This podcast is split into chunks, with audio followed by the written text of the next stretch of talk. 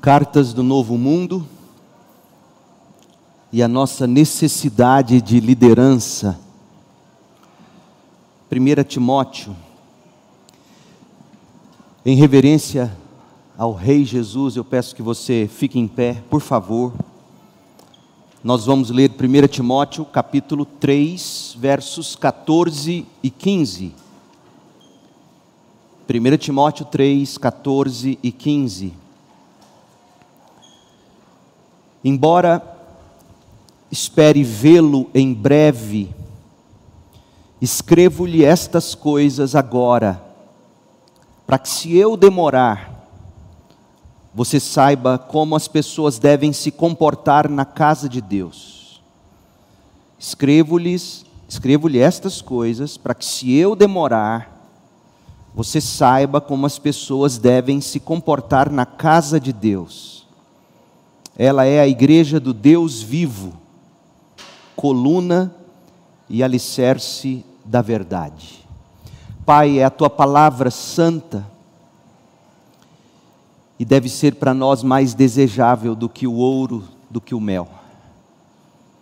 Abra os nossos olhos agora, os olhos espirituais, o coração e a mente, para que o Senhor tenha nos ensinar, em nome de Jesus. Amém. Pode se assentar. A pandemia da Covid-19 desencadeou a maior crise global desde a Segunda Guerra Mundial. Isso é um fato. Todo mundo foi afetado, do grande ao pequeno. A desgraça bateu à porta de toda a gente, do palácio dos governos das nações poderosas aos casebres das famílias mais humildes ao redor do mundo. E no meio de tantas perdas, incertezas e angústias, destacou-se para nós de um modo gritante a importância inquestionável da liderança. É nestes momentos que líderes emergem ou se consolidam, enquanto outros despencam em desgraça ou caem no esquecimento. E nós vimos isso acontecer.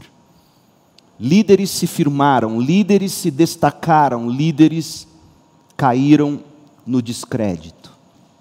Neste período, tanta gente foi abençoada por terem sido servidas por boa liderança.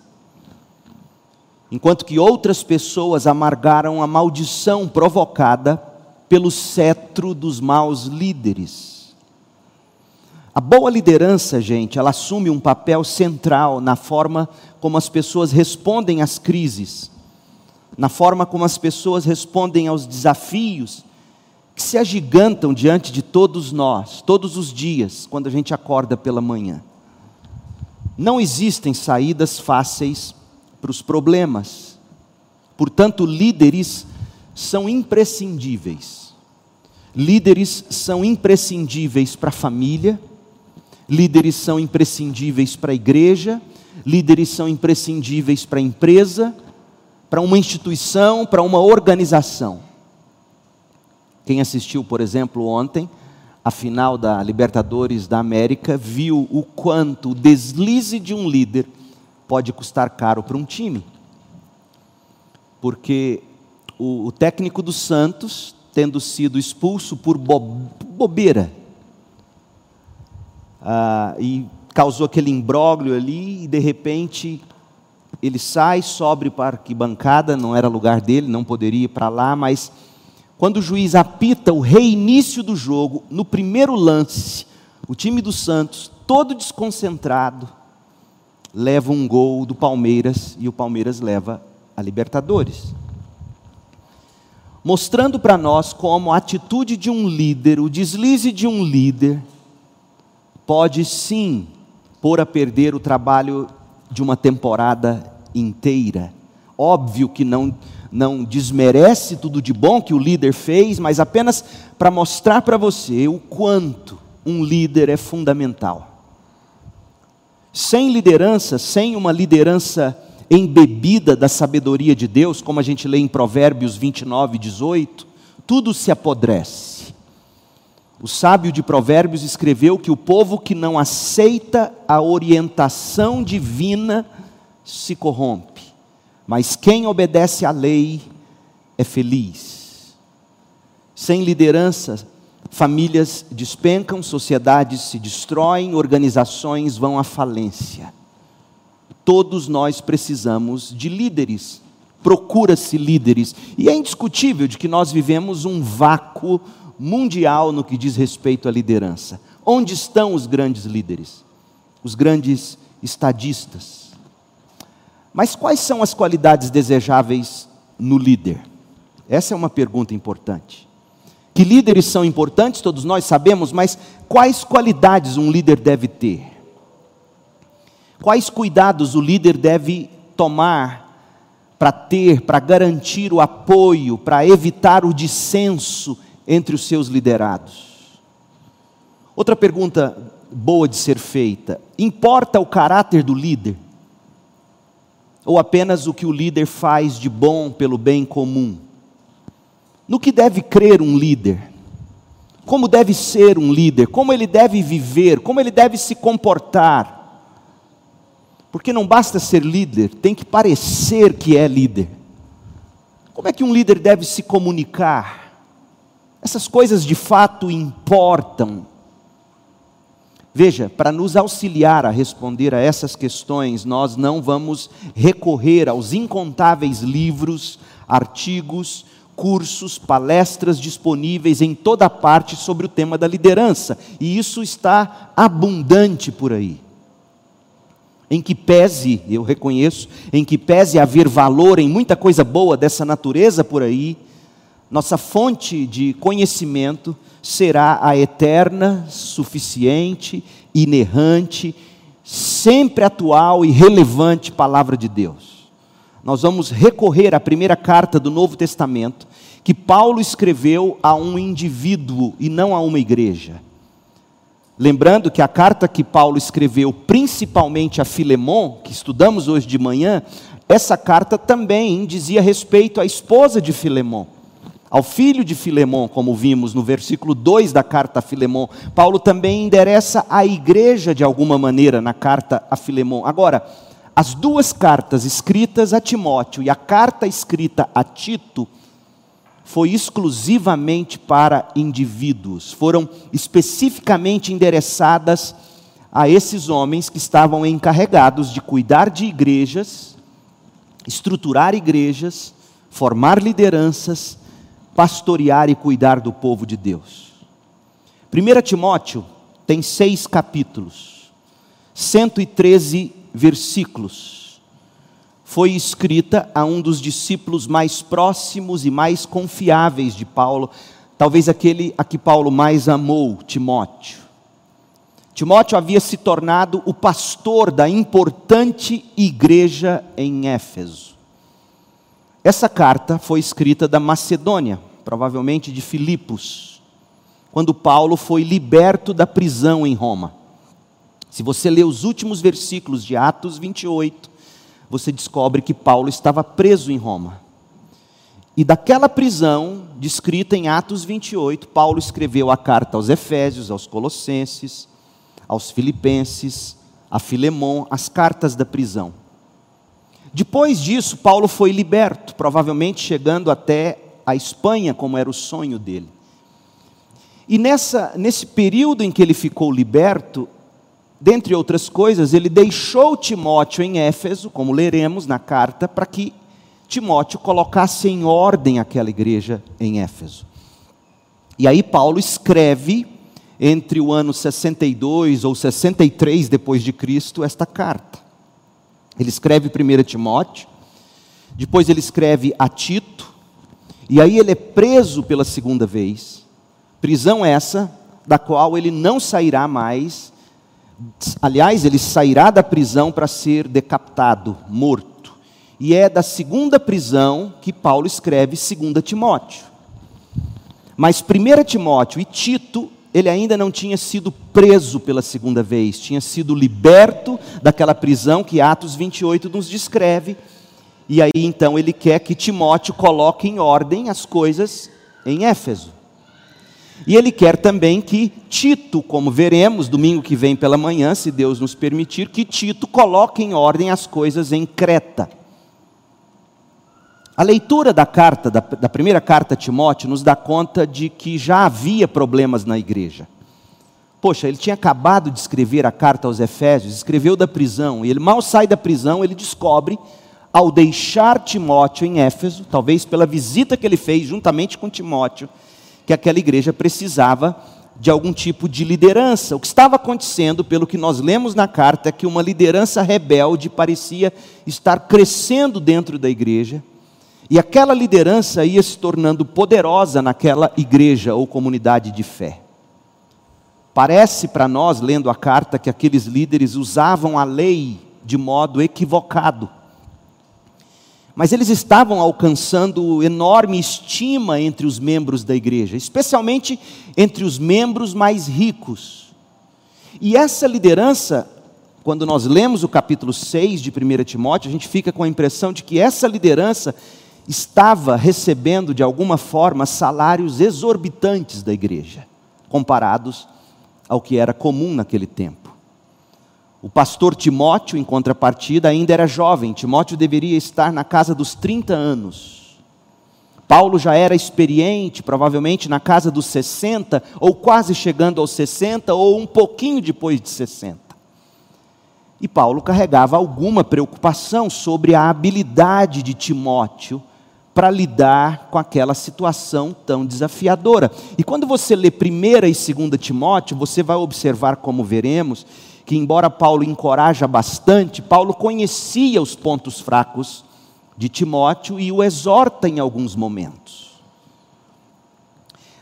Paulo tinha certeza de que, no mínimo, Timóteo, seu filho na fé, precisava de altas doses de encorajamento, de ensino, para lidar com aquela situação. E aqui fica uma palavra aos jovens, especialmente aos que aspiram ao ministério. Vocês precisam de homens maduros, como seus, seus discipuladores, seus pais na fé.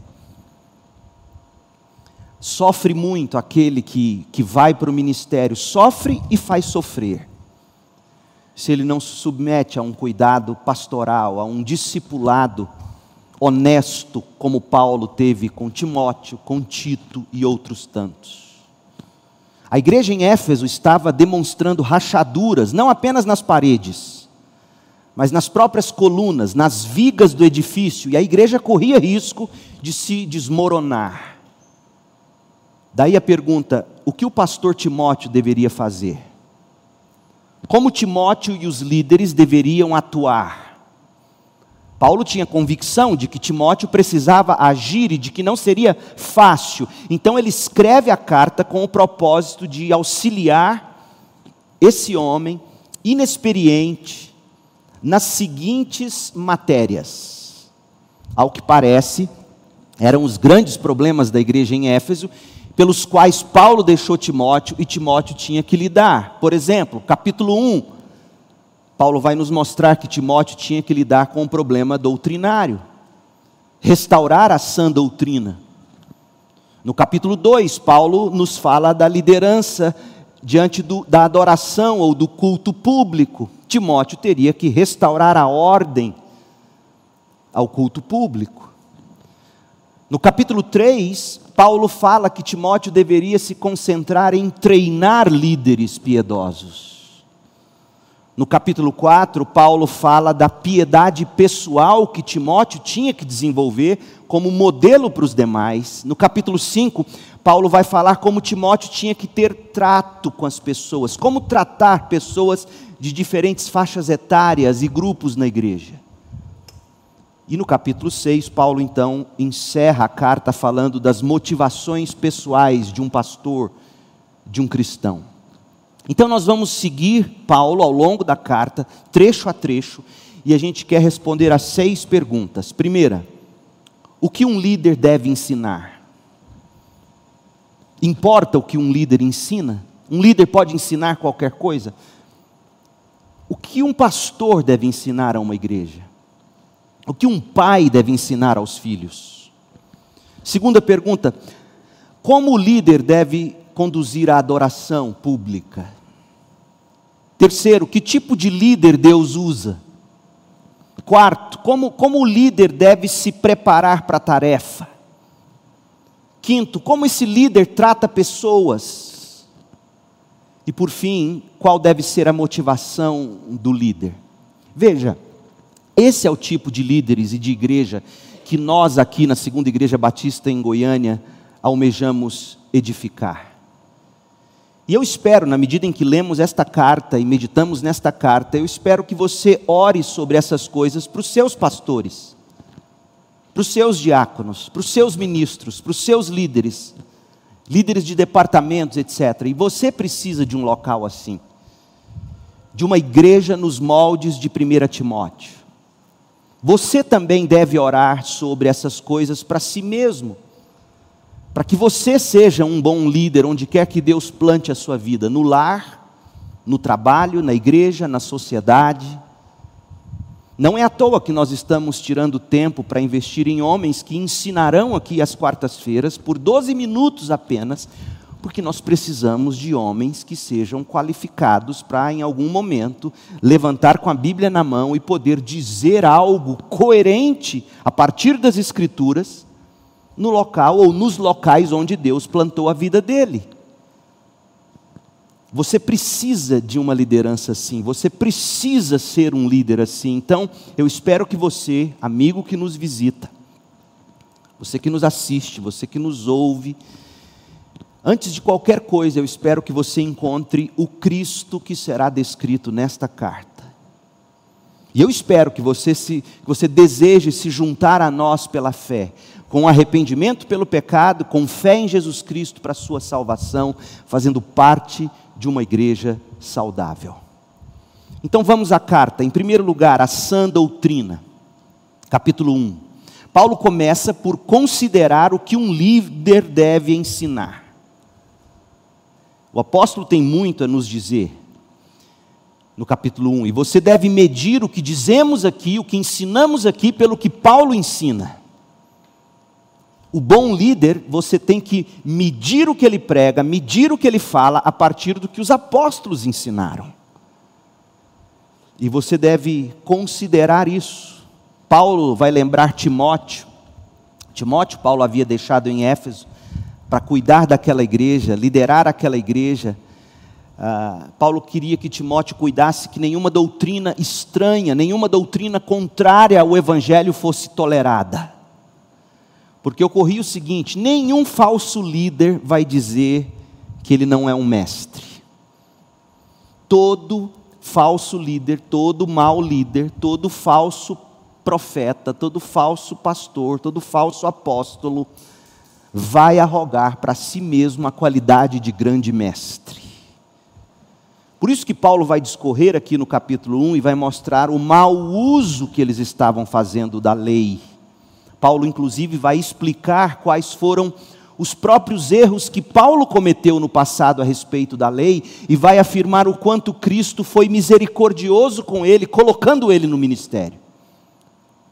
E vai revelar que o Evangelho de Jesus foi posto aos cuidados dele, como apóstolo, o que lhe dava razão de sobra para louvar e agradecer a Deus. Então, veja em primeiro lugar a divisão do capítulo 1 capítulo 1, de 1 a 2, é a saudação de Paulo.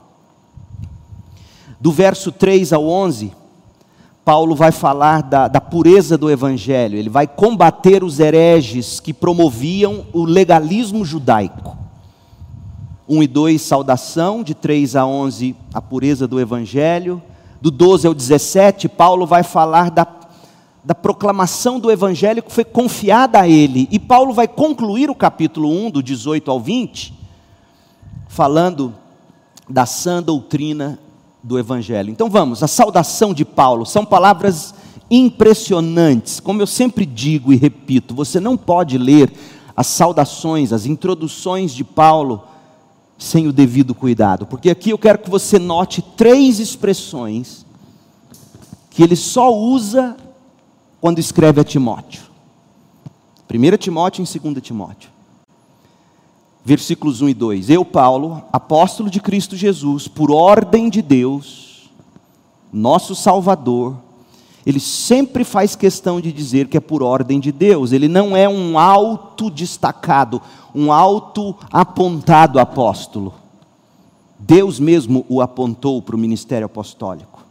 Ele é apóstolo de Cristo, por ordem de Deus, nosso Salvador, e de Cristo Jesus, nossa esperança. Por que Paulo usa a palavra esperança? Porque tantas vezes no ministério, meu povo, quando você é líder em qualquer área, na família, no trabalho, na igreja, tantas vezes você não verá as coisas acontecendo do modo como você espera, deseja, no seu tempo. Tantas vezes você será exposto, tantas vezes você vai ser tentado a perder a esperança. Como Paulo via que Timóteo provavelmente estava começando a perder. Era do temperamento de Timóteo, parece, esse negócio. Tanto que a segunda carta a Timóteo, nós veremos domingo que vem à noite, será a nossa última carta a ser estudada. Nós vamos ver o quanto Paulo conhecia essas instabilidades de Timóteo. E Paulo está dizendo: Timóteo, você tem que se lembrar, como líder, que a sua esperança não é o sucesso no ministério, não é o sucesso na liderança, a sua esperança é Cristo Jesus. Ele é a nossa esperança. Escreva esta carta a Timóteo. Outra expressão importante: meu verdadeiro filho na fé. Eu pergunto, por que será que Paulo colocou isso? Quando ele usa a palavra esperança, Paulo está tentando combater as expectativas frustradas, as decepções, os dissabores. Timóteo, põe a sua esperança em Cristo não nos louvores das pessoas, não nos sucessos conquistados. Mas quando ele escreve meu verdadeiro filho na fé, penso que Paulo está fazendo pelo menos duas coisas. Uma, conferindo a, a Timóteo a autoridade diante dos falsos líderes. Ele é meu discípulo, ele é meu filho na fé. Esse moço, por, quanto, por mais que seja jovem, e por mais que vocês, alguns de vocês, estejam desprezando a juventude dele, como Paulo vai dizer no capítulo 4, não deixe que ninguém despreze a sua juventude, vocês não podem se esquecer, ele é meu verdadeiro filho na fé. Mas há algo mais profundo sendo dito. Tantas vezes, na liderança, você se vê sozinho, sem ninguém do seu lado. Tantas vezes você tem que tomar decisões, você tem que seguir por caminhos que são impopulares. E como é bom nessas horas se lembrar de que você tem um Paulo como pai. Então, Paulo está encorajando Timóteo. Você não está sozinho. Eu não larguei você sozinho em Éfeso. Nosso cordão umbilical espiritual não foi cortado. Você é meu verdadeiro filho na fé. Encoraje-se com isso. Olhe para Cristo como sua esperança e lembre-se: você é meu filho. E outra coisa que é importante, no versículo 2, Paulo usa uma trilogia. Ele não diz apenas graça e paz, como ele disse em todas as cartas. A Timóteo ele diz graça, misericórdia e paz ele diz graça, misericórdia e paz apenas a Timóteo, aqui e na segunda carta.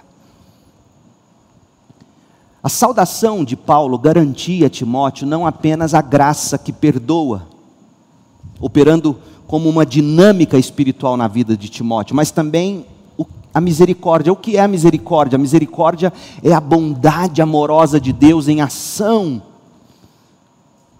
você, como líder, muitas vezes, como pai, como mãe, líder na empresa, líder na igreja, você, como líder, muitas vezes, bem intencionadamente, vai cometer erros. E acredite no que eu vou te dizer, você vai precisar muito mais do que graça. Você vai precisar também de misericórdia, porque misericórdia é a graça de Deus em ação, é, a graça olha para você com compaixão, a misericórdia vai lá no chão e tira você da sarjeta. Tantas vezes um líder vai precisar de se lembrar da misericórdia de Deus. E Paulo está dizendo isso. Ele está dizendo: Olha, Timóteo, eu quero que você se lembre, você tem graça da parte de Deus, você tem misericórdia da parte de Deus, portanto, desfrute dessa paz. Paulo faz a saudação e aí ele passa para a advertência. Ele vai agora advertir Timóteo a respeito da crescente influência dos hereges. Os hereges estavam espalhando o legalismo judaico no seio da igreja. Primeira coisa que ele faz, nos versos 3 a 7, ele desmascara os perversos e a perversão. Olha o que ele faz, verso 3. Quando eu parti para Macedônia, de onde Paulo escreveu essa carta, provavelmente de Filipos, quando eu parti para Macedônia, eu pedi que você ficasse em Éfeso e advertisse certas pessoas de que não ensinassem coisas contrárias à verdade. Então veja, eu quero que você caia em si, preste atenção, porque às vezes vocês acham podem achar que pastor é chato demais tentando corrigir erros. Meu povo, já naqueles dias, uma igreja que foi organizada pelo próprio Paulo, já naqueles dias, havia pessoas que ocupavam o púlpito da igreja em Éfeso, dizendo-se mestres da lei, ensinando o que era contrário à verdade. Você acha que hoje é diferente? Você acha que hoje, simplesmente porque carrega o nome presbiteriano, batista, quer dizer alguma coisa? Infelizmente, não. Há pessoas ensinando coisas contrárias à verdade. Paulo disse: Eu coloquei você aí em primeiro lugar para você de alguma forma se opor a isso. Agora começa a fazer sentido porque que Paulo disse graça, misericórdia e paz. Paulo estava colocando Timóteo numa linha de frente braba. E Timóteo só tinha 30 anos de idade. Então eu coloquei você aí em Éfeso para advertir certas pessoas e advertisse certas pessoas de que não ensinassem coisas contrárias à verdade. Ou seja, chamasse esse povo e dissesse: vocês estão ensinando o que não é apostólico. Nem desperdiçassem tempo com discussões intermináveis sobre mitos. Mitos que eram ensinados como desculpas para a imoralidade com genealogias que só levam a especulações sem sentido, porque qual é o propósito do ensino? Aí Paulo vai dizer. Porque eles se apegam a mitos, eles se apegam a genealogias, ficam discutindo coisas pequenas. Porque olha o que de fato importa na teologia, olha o que de fato importa na pregação, no ensino, no discipulado em vez de promover o propósito de Deus, que é realizado pela fé. O ensino produz fé. E aí Paulo vai adiante, ele abre ainda o leque, verso 5: O alvo de minha instrução é o amor. Uma congregação que está ouvindo um pastor pregar e não está se tornando cada vez mais amorosa, tem algo errado. O cumprimento da lei é o amor. O propósito é a prática do amor. O alvo de minha instrução é o amor, que vem do quê? Vem de um coração santo, um coração puro. Vem de uma consciência limpa. O que é uma consciência limpa? Uma consciência convicta de que ela está praticando a palavra de Deus, essa é a consciência. A nossa consciência, Paulo vai dizer em 1 Coríntios 4, ela está cativa a Deus, não à opinião dos outros, e Deus se revela pelas Escrituras. Então, Paulo está dizendo que o ensino tem que produzir o amor. E esse ensino tem que ser fruto de um coração puro, de uma consciência limpa e de uma fé sincera, sem motivos escusos, interesseiros não é uma fé com fingimento. Alguns, porém, Paulo diz, se desviaram dessas coisas e passam o tempo em discussões inúteis. Então, meu povo amado, eu sei que nós temos grupos de WhatsApp que discutem teologia na igreja. Não é para discussões inúteis. Se não é um tipo de discussão que produz o amor, a boa consciência, a fé sincera, o caráter, vocês estão discutindo bobagens. Paulo diria: não faz sentido isso aí. Não é para ficar fazendo isso. Alguns, porém, se desviaram dessas coisas e passam o tempo no zap zap com discussões inúteis querem ser conhecidos, ou seja, querem ser autonomeados como mestres da lei, mas não sabem o que estão falando, embora o façam com toda confiança. Esse é o falso líder, esse é o falso pastor, esse é o falso mestre. Acha que sabe tudo e muito. E Paulo diz: coitado, não sabe o que está falando, embora demonstre tanta confiança, tanta eloquência. Então Paulo aqui desmascara os perversores, os perversos e a perversão. E agora ele apresenta qual é o propósito da lei. Verso 8 a 11, ele diz: Sabemos que a lei é boa, a lei de Deus não é ruim, o Antigo Testamento não é para ser descartado pelos crentes. Sabemos que a lei é boa quando usada corretamente. Qual é o uso correto da lei? Paulo vai explicar. Eu fico avexado, como se diz aí. No norte ou no nordeste? Nordeste. Eu fico avexado vendo pastores descartando o Antigo Testamento, metendo a lenha na lei, dizendo, não, agora é a graça. Não é à toa que a vida de muitos desses se torna uma desgraça, e de seus seguidores também. A lei, Paulo vai dizer no verso 9, não foi criada para os que fazem o que é certo, ou seja, a lei não foi criada para nos justificar. A lei foi criada para expor o nosso pecado. A lei foi criada para mostrar para nós que nós não temos o caráter de Deus. O caráter de Deus é expresso na lei de Deus. Quando você descarta a lei de Deus, você está desprezando o caráter de Deus. Deus se revelou na forma de decretos e leis também. E aí, quando você vai para a lei, você descobre que você é transgressor, Paulo está dizendo, é rebelde, irreverente, pecador, ímpio, profano. A lei serve para mostrar que você mata o pai, a mãe, comete outros homicídios, para os que vivem na imoralidade sexual, para os que praticam a homossexualidade, para os escrava, escravagistas, para os que sequestram, os sequestradores, falamos de manhã sobre essa, essa expressão.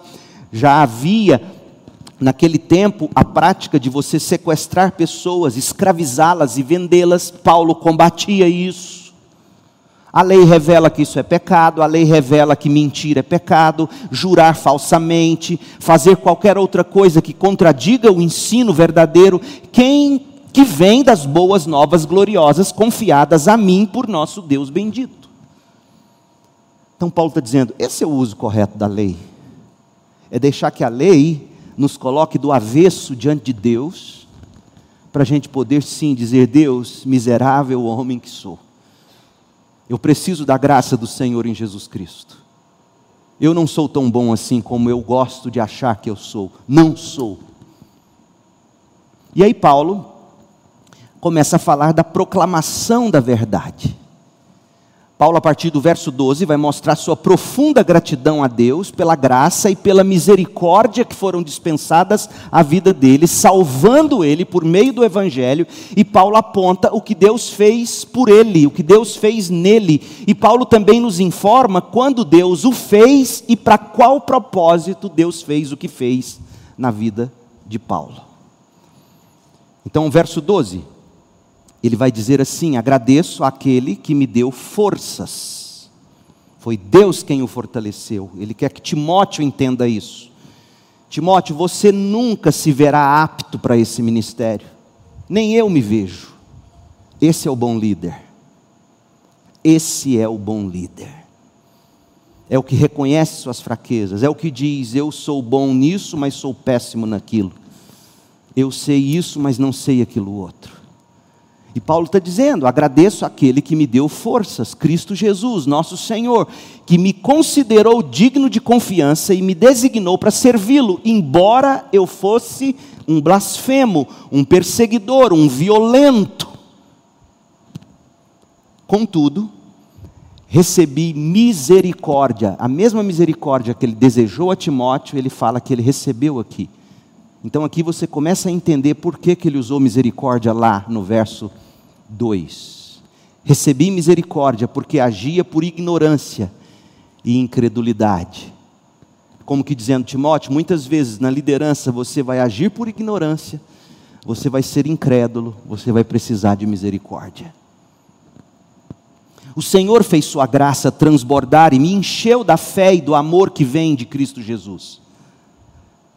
Esta é uma afirmação digna de confiança e todos devem aceitá-la. Cristo Jesus veio ao mundo para salvar os pecadores. Ele resume o Evangelho nessa frase: Cristo Jesus veio ao mundo para salvar os pecadores, e eu sou o pior de todos.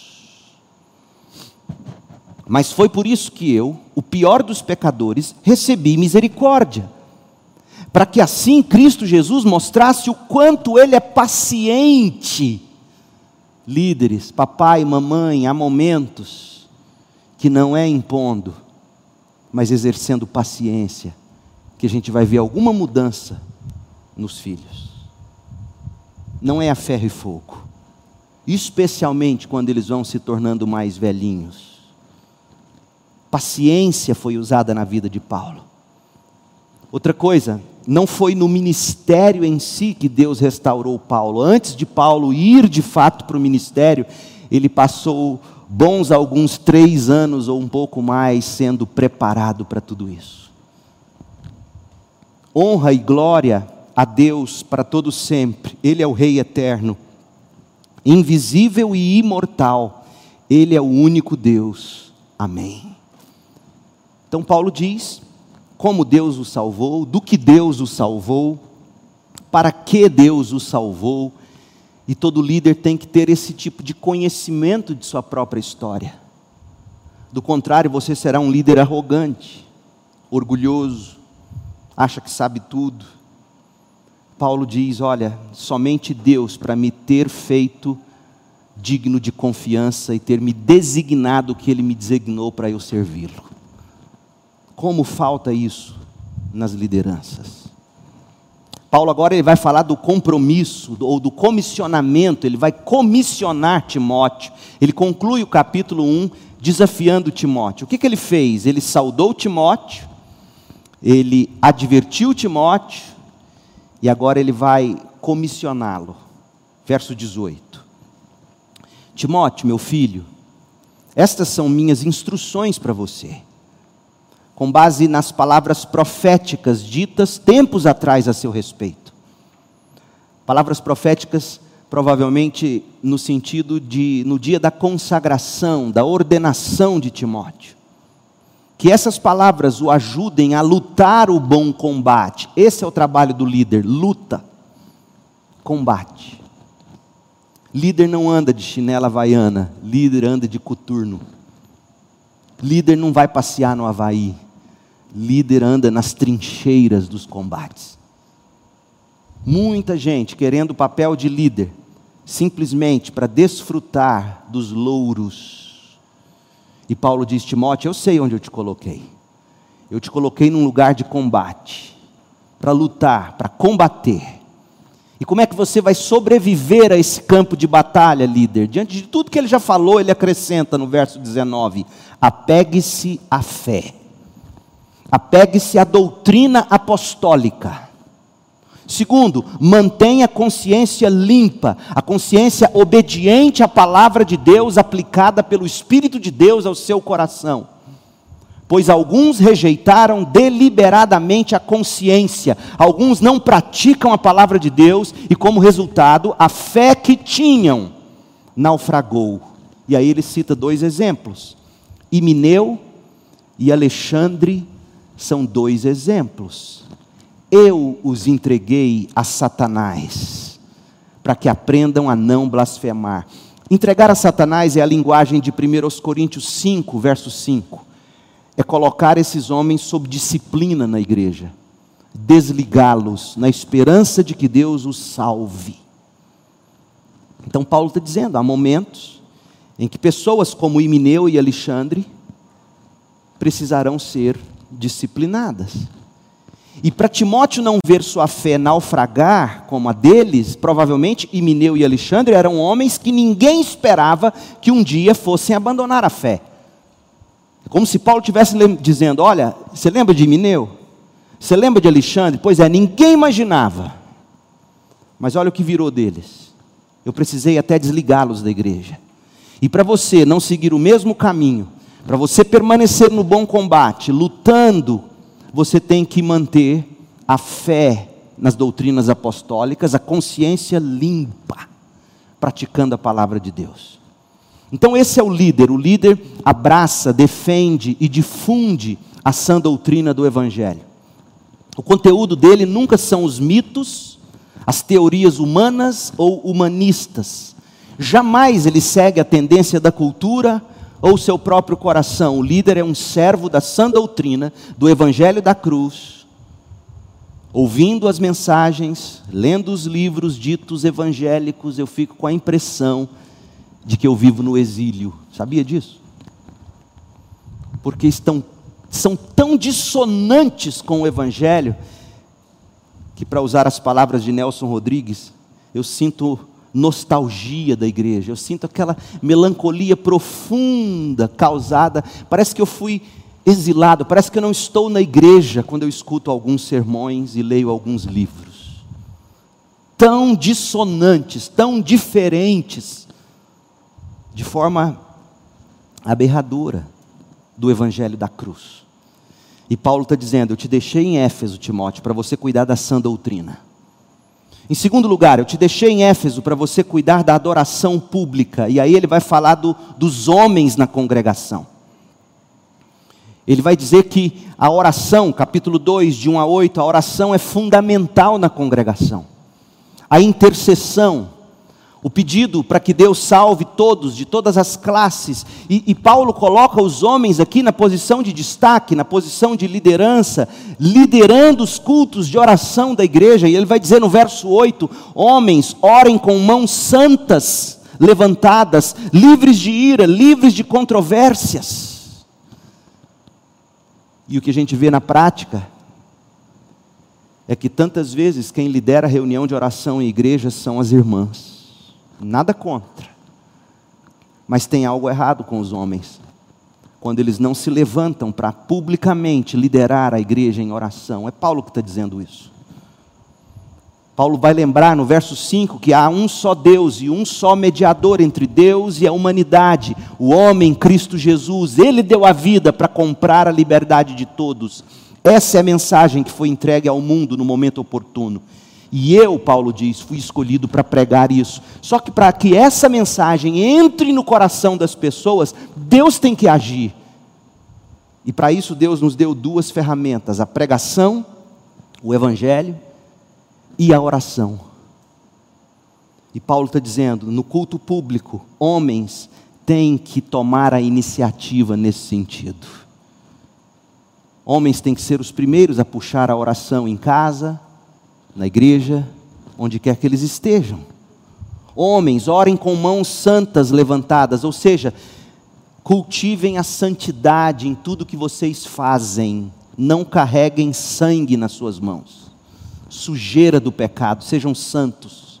Segundo, homens, sejam livres da ira, estou lendo o versículo 8 porque é do homem ser iracundo, explosivo, livrem-se da ira, livrem-se das controvérsias, homens sejam santos, sejam líderes. E aí ele vira para as mulheres, no verso 9 diz: Da mesma forma, quero que as mulheres tenham discrição em sua aparência. Parece que naqueles dias Paulo já lidava com o problema de hoje. Mulheres que não usavam roupas decentes, não usavam roupas apropriadas, usavam roupas que chamavam mais atenção para o corpo para o cabelo do que para a modéstia e a espiritualidade. Mulheres que se enfeitavam com joias e ouro de uma maneira exagerada. E Paulo diz: isso demonstra que vocês estão mais preocupados com a aparência do que com o coração. Se por um lado o pecado dos homens é que eles eram cheios de ira, viviam se metendo em controvérsias, carregavam sujeira do pecado na mão, não lideravam as orações públicas. Do outro lado, as mulheres se destacavam e se destacavam dessa forma sensual, leviana. E Paulo vai dizer no verso 10: as mulheres pois as mulheres que afirmam ser devotas a Deus devem se embelezar com as boas obras que praticam, ou seja, mulheres, chamem a atenção não pela roupa, mas pelas práticas das boas obras. Paulo está dizendo: as mulheres devem aprender em silêncio, com toda submissão, no sentido de que o homem é quem doutrina na casa de Deus e na igreja, a responsabilidade primária é dele. Não permito que as mulheres ensinem aos homens, nem que tenham autoridade sobre eles, antes devem ouvir em silêncio. Agora, ouça. Mulheres falavam e oravam na igreja primitiva. Atos 2, 17, Atos 21, 8 e 9, 1 Coríntios 14, 34 e 35. O que Paulo está combatendo aqui é o fato de que a mulher havia e ainda faz isso, toma um lugar de, de primazia tão gritante, porque os homens se omitiram. E Paulo diz: não pode ser assim. Sabe por que, que não pode ser assim? Verso 13: Porque primeiro Deus criou Adão, depois Eva. A autoridade do homem vem na or da ordem da criação, e no dia em que isso foi invertido, Adão, Paulo vai dizer, Adão estava ao lado de Eva, ele não foi enganado, a mulher foi enganada, mas o pecado de Adão foi, estando ao lado dela, não brecou a serpente, dizendo: peraí, essa conversa é comigo, não é com ela. Porque se você acha porque a maioria de nós pensa assim, né? Que a serpente falou com Eva, Eva estava sozinha com ela lá na árvore. Mas não é não, meu povo. A expressão hebraica diz que Adão estava ao lado dela. Algumas versões já trazem isso. Ou seja, Adão assistiu a tudo, calado e deveria ter dito: espera um pouquinho, Deus me criou primeiro, Deus me deu a instrução, eu passei para Eva, sua conversa não é com ela, nós não vamos obedecer, nós não vamos seguir sua sugestão diabólica. Então, Paulo está dizendo para nós que quando o homem se omite e a mulher toma as posições de destaque que cabem ao homem por decreto divino, todo mundo vai sofrer. Famílias sofrem, e eu sei que sofrem. Eu aconselho, eu converso com médicas, eu tinha uma médica ginecologista, minha ovelha em Campinas, eu sempre conversei com ela. Darleia, como é que são as mulheres que te procuram no consultório? O que, é que elas querem? Elas querem mesmo tomar o lugar dos homens? Pastor, o senhor está enganado. Tanto de mulher que gostaria que os homens tomassem essa frente. Acorda, homem de Deus. Acorda, homem de Deus. Levantem as mãos santas, sem brigas, sem ira, sem controvérsias. Assuma o seu papel. Deus te criou para isso. E isso começa na juventude, o irmão tomando a frente, servindo a irmã. É assim que faz. Essa liderança que serve, que assiste, que protege. Paulo não está dizendo que a mulher foi enganada porque a mulher é mais ignorante que o homem. Não é isso que Paulo está dizendo. Paulo está dizendo que a mulher foi enganada para dizer para nós que Adão não deveria ter deixado isso acontecer, porque ele diz assim: e não foi Adão o enganado, a mulher é que foi enganada. Ou seja, a ordem foi invertida e o resultado foi o pecado. Mas as mulheres serão salvas dando à luz filhos, desde que continuem a viver na fé, no amor e na santidade com discrição. Ou seja, não é que a maternidade salva uma mulher. O que salva uma mulher, Paulo disse, é a fé, é o amor, é a santidade. O que Paulo está dizendo é que a mulher vai ser salva pela graça, perseverando na sua principal vocação: ser mãe. E o mundo em que a gente vive, cada vez mais as mulheres deixam a maternidade de lado. Elas querem primeiro conquistar tudo na vida para depois terem filhos. Como uma postagem que eu recebi recentemente, acho que foi o Ed que me mandou o feminismo tirou as mulheres de debaixo da autoridade do marido para colocá-las debaixo da autoridade dos patrões. E isso é uma grande verdade em muita coisa. Agora, por outro lado, muitos maridos historicamente foram abusivos, inclusive crentes. E isso é uma aberração também. Mas o que a Bíblia deixa claro desde o início é que a autoridade masculina sobre uma mulher, longe de ser maldição, é bênção. Deus não, não teria feito isso se não fosse. Então, Irmãs, não se sintam menores ou desprestigiadas quando vocês se deparam com uma igreja como a nossa, que tem buscado colocar os homens na liderança, porque o que nós queremos é que, em primeiro lugar, eles assumam o seu papel de proteção, de ensino, de cuidado, de tomar a linha de frente e de servi-las como Cristo serve a igreja. Porque o homem que não serve nesse sentido, o homem que, cujo ensino, como Paulo já disse a Timóteo, não produz em primeiro lugar o amor, esse homem está exercendo uma má liderança. Ou ele muda, ou ele é disciplinado. Mas a liderança tem que ser essa, que faz florescer a mulher, especialmente no cuidado. E aqui uma palavra às irmãs que eu sei que às vezes lidam com maridos que não têm esse papel. E muitas de vocês, como foi o caso de minha mãe, minha mãe precisou ser mulher e homem da casa. Eu sei o que é isso. E eu sei que há momentos em que a mulher precisa, ou ela assume isso, ou ela pega na rédea, ou ela se torna o homem, ou a família afunda. Eu sei disso. E a grande tentação para essas mulheres é não ensinar a feminilidade para suas filhas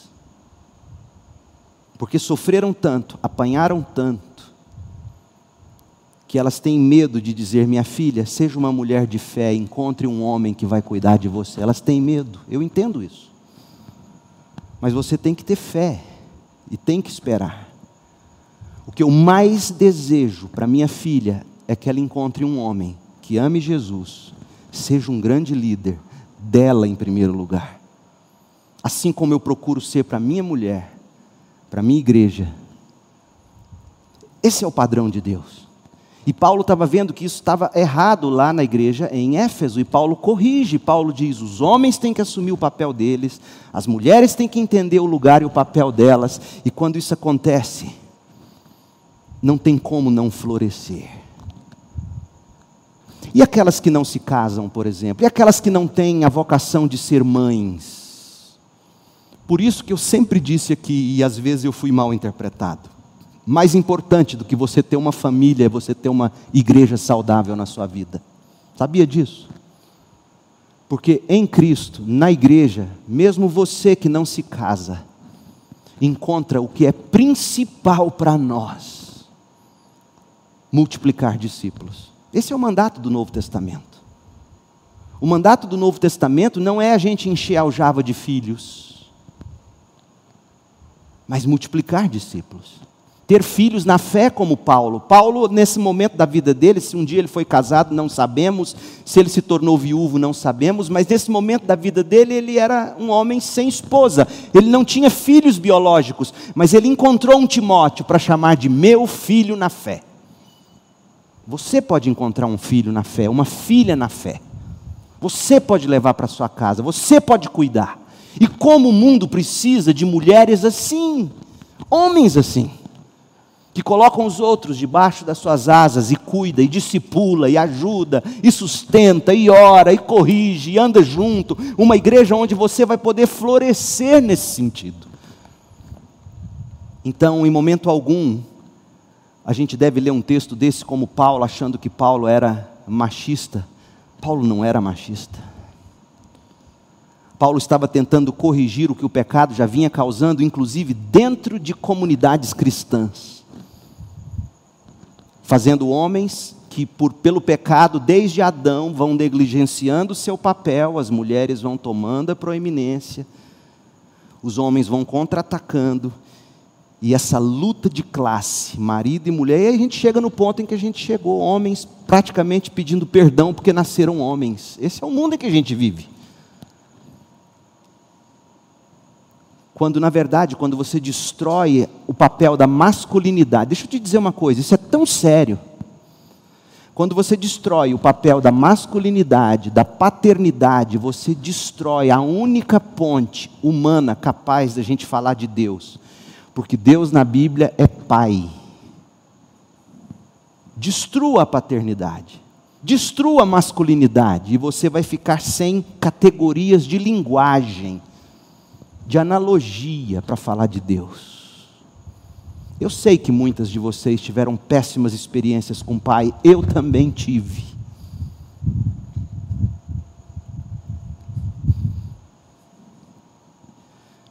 Eu vi meu pai bater na minha mãe muitas vezes, com gosto. Eu vi isso, eu vi meu pai pegar faca para enfiar na minha mãe. Eu sei o que é ter um pai desajustado. Eu não falo como quem não sabe o que é isso. Eu sei também o que é ter uma mãe que se destemperou porque não soube lidar com os pecados do marido.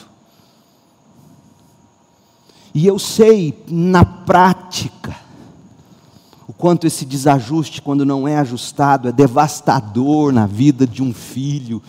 Eu sei o que eu carrego até hoje. Eu sei que os meus irmãos carregam.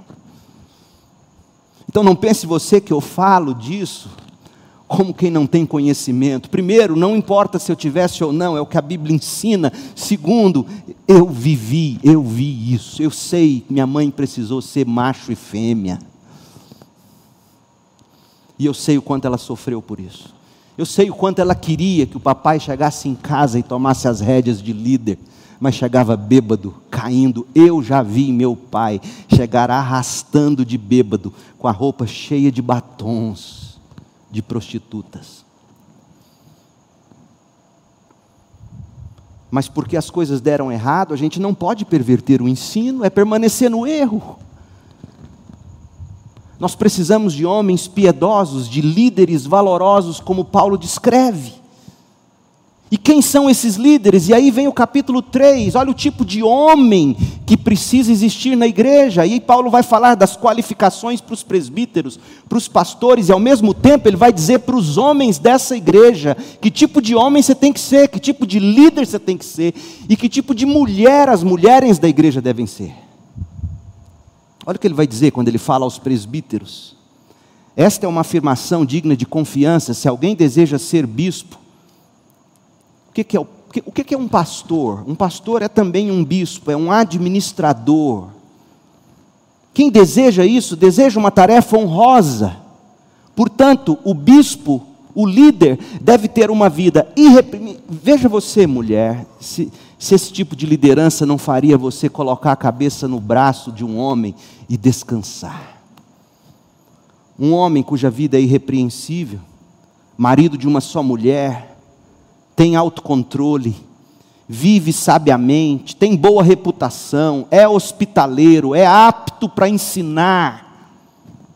É isso que diferencia um presbítero, um pastor de um diácono. Requer-se de um pastor, de um presbítero, de um bispo, que ele seja apto para ensinar apto para ensinar, não deve beber vinho em excesso, nem deve ser violento, deve ser amável, pacífico, desapegado do dinheiro, deve liderar bem a própria família, ter os, e ter filhos que o respeitem e lhe obedeçam. Pois se um homem não é capaz de liderar a própria família, como é que ele vai cuidar da igreja de Deus? Não deve ser recém-convertido, pois poderia se tornar orgulhoso e o diabo faria cair. Além disso, os que são de fora devem falar bem dele, para que não sejam desacreditados e caia na armadilha do diabo. Esse é o tipo de homem que a gente tem que ser, não é só do pastor que se espera isso. Porque, por que eu digo que não é só do pastor? Porque Paulo vai dizer: o campo de batalha, o pastor, para ser pastor, primeiro ele tem que ser esse homem que governa a casa. Está claro isso?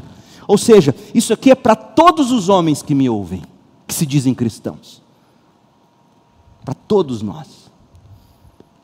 E dos diáconos? Da mesma forma, verso 8: os diáconos devem ser respeitáveis ter integridade, não devem beber vinho em excesso, nem, nem se deixar conduzir pela ganância, devem ser comprometidos com o segredo da fé, com o Evangelho, e viver com a consciência limpa, praticar a palavra de Deus. Antes de serem nomeados diáconos, é necessário que se faça uma avaliação cuidadosa. Se forem aprovados, então que exerçam a função de diáconos, de igual modo as mulheres e é daqui que eu concluo que parece-me que o Novo Testamento indica a possibilidade de diaconisa. De igual modo as mulheres, porque não falou de igual modo as mulheres dos pastores? E é tão importante quanto, não é verdade? Imagina a Cristiane, descontrolada, fofoqueira, no WhatsApp, e eu chegando, irmãos, perdão, isso é culpa dela. Isso aí, é, depois os irmãos lidam com ela. Eu não penso assim, não. Mas, graças a Deus, ela é sóbria. De igual modo, as mulheres devem ser respeitáveis e não caluniar ninguém. Devem ter autocontrole, ser fiéis em tudo que fazem. O diácono deve ser marido de uma só mulher e liderar bem seus filhos, a sua casa. Aqueles que exercem bem a função de de diáconos serão recompensados com o respeito dos outros e terão cada vez mais convicção de sua fé em Cristo Jesus. E por que que o evangelho é importante? capítulo 1. Por que que o culto público é importante? Capítulo 2. Por que que as qualificações de líderes, homens e mulheres são importantes? Capítulo 3. Paulo explica no final do capítulo 3, a partir do verso 14, porque a igreja revela, torna visível o Evangelho. Olha o que Paulo vai dizer. Embora espero vê-lo em breve, escrevo-lhe estas coisas agora, para que se eu demorar, você saiba como as pessoas devem se comportar na igreja, a casa de Deus. A igreja do Deus vivo, coluna e alicerce da verdade, sem dúvida. E aí Paulo vai dizer: essa igreja é a igreja que anuncia esse evangelho, verso 16 sem dúvida, esse é o grande segredo de nossa fé. Esse é o, é o cerne do Evangelho.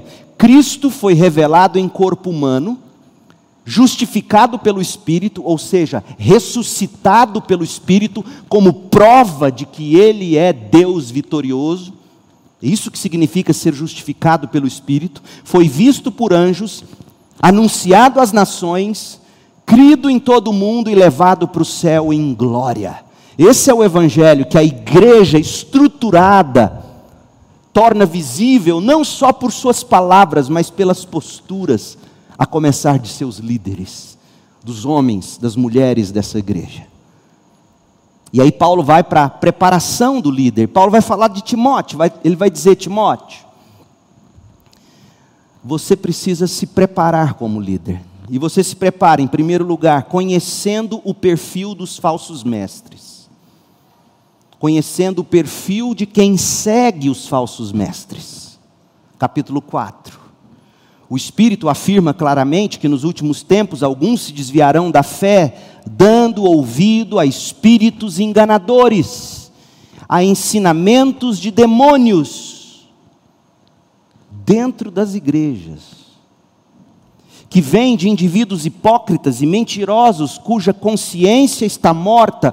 Tais pessoas afirmam que é errado se casar e proíbe que se comam certos alimentos que Deus criou para serem recebidos com ação de graças, pelo que são fiéis e conhecedores da verdade. Porque tudo que Deus fez é bom, não devemos rejeitar nada, mas a tudo receber com ação de graças, pois sabemos que se torna aceitável pela palavra de Deus e pela oração. Eles eram, eles pareciam tão espirituais esses falsos mestres, que eles diziam: "Não, nós nos abstemos de certas comidas e alimentos. Não, nós não nos casamos. Nós nos entregamos inteiramente a Deus." E Paulo diz: "Cuidado com isso, Timóteo." Compreenda qual é o papel do bom servo de Cristo. Verso 6. Qual é o papel do líder, do pastor? Explicar essas coisas aos irmãos. Verso 6. Se você explicar estas coisas aos irmãos, será um bom líder de Jesus Cristo, um bom servo de Cristo Jesus. Nutrido pela mensagem da fé e pelo bom ensino que você tem seguido. Não perca tempo discutindo mitos profanos e crendices absurdas. Em vez disso, exercite-se na devoção. Pastor tem que se exercitar na devoção, homens têm que se exercitar na devoção e não só no esporte TV, na Rádio Riviera escutando o jogo. Homens têm que se exercitar na devoção, não só na academia. O exercício físico tem algum valor, sim, mas exercitar-se na devoção é muito melhor, pois promete benefícios não apenas nesta vida, mas também na vida futura. Essa é uma afirmação digna de confiança e todos devem aceitá-la. Trabalhamos arduamente e continuamos a lutar, porque nossa esperança está no Deus vivo, o Salvador de todos, especialmente dos que creem. Então, essa é a função, esse é o papel do bom servo de Cristo. E aí, Paulo conclui o capítulo falando da postura do líder. Como é que esse líder se posta? Verso 11: Ensine essas coisas e insista nelas. Não deixe que ninguém o menospreze porque você é jovem. Como? Seja exemplo.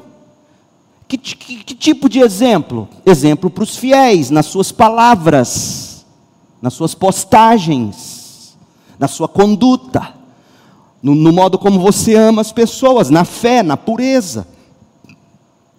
E até a minha chegada, dedique-se à leitura pública da Bíblia ao encorajamento, ao ensino. Não descuide do dom que recebeu por meio de profecia, quando os presbíteros impuseram as mãos sobre você. Dedique total atenção a essas questões. Entregue-se inteiramente às suas tarefas, para que todos vejam o seu progresso. Fique atento ao seu modo de viver, Timóteo. Atente-se para a sua vida, atente-se para os seus ensinos. Permaneça fiel ao que é certo, e assim você salvará a si mesmo e aqueles que o ouvem. Veja como a vida cristã não é água com açúcar, gente. E quantos jovens e quantos crentes menosprezando esse tipo de postura. O capítulo 4 de 1 Timóteo é para todos nós, não é só para pastores. O capítulo 5, eu não vou poder ler, já extrapolei o tempo. Paulo vai falar da forma como se trata as pessoas como você exorta um irmão mais velho, uma irmã mais velha, como se fosse seu pai, como se fosse sua mãe, como é que os irmãos mais jovens tratam as irmãs, eles nutrem amizades. O moço olha para uma moça da igreja como se ela fosse a sua própria irmã. É isso que Paulo vai dizer. Sem nenhum tipo de lascívia. Os olhos têm que ser bons tem que se buscar o cuidado. E aí, Paulo vai do capítulo 5, de 3 a 16, ele vai falar das viúvas. As viúvas mais velhas, as viúvas mais jovens, ele vai falar para as mulheres tomar cuidado para não encher a cara, porque tinha muita viúva bebendo, indo de casa em casa e fofocando. E Paulo diz: cuidado, porque naquele tempo ser viúva não é como hoje. A maioria das viúvas hoje recebe uma pensão, tem alguma assistência.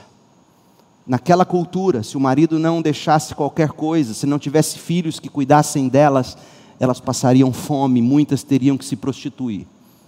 Não tinha INSS. Então a igreja tinha que cuidar dessas mulheres. Então, se você ler o capítulo 5, de 3 a 16, você vai aprender muito sobre como uma igreja pode e deve fazer ação social.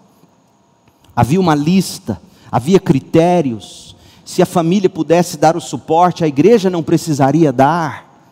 Tudo isso Paulo vai dizer, é impressionante como você pode ler esse texto e, e aprender sobre o cuidado. E como Paulo sabe que pastor também é homem como qualquer outro e pode pecar, no verso 17 em diante, Paulo vai tratar de pastor. Primeiro, como é que você tem que sustentar um pastor?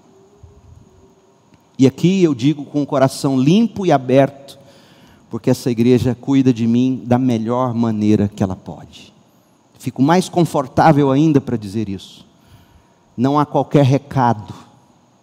A demonstração foi a última assembleia que tivemos, os reajustes que os irmãos aprovaram unanimemente. Não há nada que desabone essa igreja no que diz respeito à forma como cuida de seus presbíteros. Mas muitas igrejas não sabem fazer isso. E Paulo diz assim no verso 17: Os presbíteros que fazem bem seu trabalho devem receber honra redobrada. Especialmente os que se dedicam arduamente à pregação e ao ensino, ou seja, quando você encontra um pastor que prega e ensina, pague dobrado, cuide dele. É raro. Pois as Escrituras dizem: não amordassem o boi para impedir que ele coma enquanto debulha os cereais, e também aqueles que trabalham merecem seu salário. E Paulo sabe que pastor também pisa na bola, então quando eu errar, ou alguns dos pastores, líderes da igreja errar, é assim que se procede. Versículo 19: Não aceite acusação contra um pastor sem que seja confirmada por duas ou três testemunhas. Aqueles que, que pecarem devem ser respeitados repreendidos diante de todos, o que servirá de forte advertência para os demais.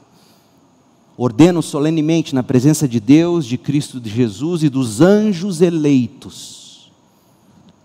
Por que, que só uma terça parte dos anjos pecaram? Porque dois terços dos anjos eram eleitos e Deus não deixou pecar. Põe isso. Por que, que nós não vamos pecar no céu? Porque Deus não vai deixar. A doutrina da eleição traz essa segurança. Ah, se eu pudesse pregar essa carta verso a verso. Vamos lá. Ordeno solenemente, na presença de Deus, de Cristo Jesus e dos anjos eleitos, que você obedeça a estas instruções sem tomar partido nem demonstrar favoritismo. Ou seja, Timóteo teria que pegar aqueles presbíteros que já estavam errando e expô-los em público. E aí Paulo vai falar da consagração de pastores, verso 22. Não se apresse em nomear um líder. Não participe dos pecados alheios, mantenha-se puro, não beba apenas água. Beba um pouquinho de vinho, vai fazer bem para o seu estômago. Se isso faz bem ou não, nos dias de Paulo parece, porque a água não era tão pura como a nossa. Parece que havia algum valor em se tomar água misturada com a fermentação do vinho. E também parece que Timóteo tinha algum problema de estômago recorrente, e Paulo querendo dizer: Olha, Timóteo, eu sei que alguns pregam que você só tem que beber água, mas no seu caso, acho até que vai te fazer bem. Lembre-se de que os pecados de alguns são evidentes e seu julgamento é inevitável. Há outros, porém, cujos pecados serão revelados mais tarde. Da mesma forma, as boas obras de alguns são evidentes e outras feitas em segredo um dia serão conhecidas. E o capítulo 6, Paulo vai falar da motivação do líder. A motivação dos servos que trabalham, capítulo 6, de 1 a 2. Os esforços, olha só o que ele vai dizer: qual é o propósito do seu trabalho? E aqui eu digo para jovem, porque nós estamos vivendo uma febre, olha aqui para mim. A maioria dos jovens hoje quer ganhar na bolsa, ficar milionário e trabalhar poucas horas por semana. Esse é o grande sonho da juventude. Não tem problema nenhum você ficar milionário, necessariamente. O problema é você achar que não pode trabalhar, e não deve trabalhar, e não querer trabalhar. Porque o propósito do seu trabalho, além de ser o seu sustento e o bem-estar de sua família, o propósito do seu trabalho está no verso 2 devem trabalhar ainda mais arduamente, pois seus esforços, os seus trabalhos, o que você faz no seu trabalho, beneficia outras pessoas. Você é um diácono público no que você faz. Os falsos mestres, de 3 a 10, no versos 3 a 10, os falsos mestres queriam ficar ricos, queriam que essa posição de destaque os tornassem ricos. E aí Paulo diz: está errado, não é assim, essa não é a motivação. A motivação para servir como líder não é essa. E aí ele, do verso 6 ao 16, ele vai mostrar qual deve ser a motivação dos crentes, como nós podemos nos prevenir para não cairmos em tentações. E do 17 ao 19, ele vai falar qual é a motivação dos empregadores ricos eles têm que ser generosos, eles têm que usar o dinheiro deles para o bem. Quanto mais Deus te dá, mais você dá. É essa a lógica do reino. Mas é impressionante, eu já disse isso aqui e repito: parece que quanto mais alguém ganha de Deus, menos ela contribui, menos ela dá. E aí, concluindo, Paulo vai dizer como tudo isso é possível. Como é possível lutar pela sã doutrina, capítulo 1, adoração pública, o capítulo 2, líderes do capítulo 3, a, a, piedade pessoal do capítulo 4, o trato com as pessoas no capítulo 5, a motivação correta para a glória de Deus no, no capítulo 6. Paulo diz como tudo isso será possível. Os dois últimos versículos da carta. Timóteo 6, 20 a 21. Timóteo, guarde aquilo que Deus lhe confiou. Evite discussões profanas e tolas com aqueles que se opõem a você com suposto conhecimento. Alguns se desviaram da fé por seguirem essas tolices. Você não, não dê ouvido para isso. Não compre todas as brigas. E que a graça de Deus esteja com você. Você se submete à liderança? Você sente necessidade de liderança? Liderança é uma necessidade de todos nós. Todos nós, de algum modo, exercemos alguma liderança.